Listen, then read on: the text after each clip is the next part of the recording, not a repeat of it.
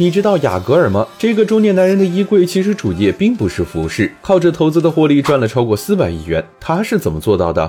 商界生意经，赚钱随身听。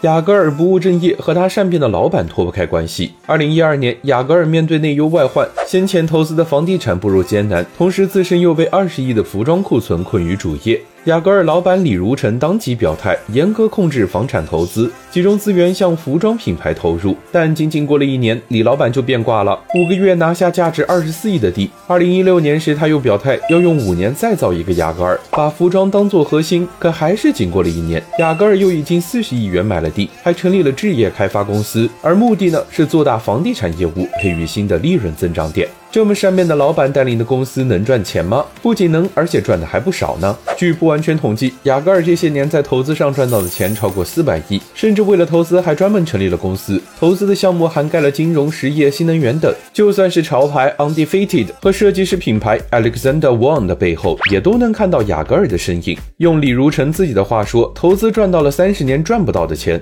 细数雅戈尔踩上的风口，一来是涉足了房地产，搭上了上升的快车道；二来是选对了公司司。不论是投资中信证券的十六亿元收益，还是押中大牛股宁波银行套现近百亿元的操作，都让服装界的巴菲特声名鹊起。总是摇摆于服装主业、投资副业的雅戈尔，从来都没有放弃过赚钱。如果是你，你会选择把鸡蛋放在同一个篮子里，还是多元化的分散投资呢？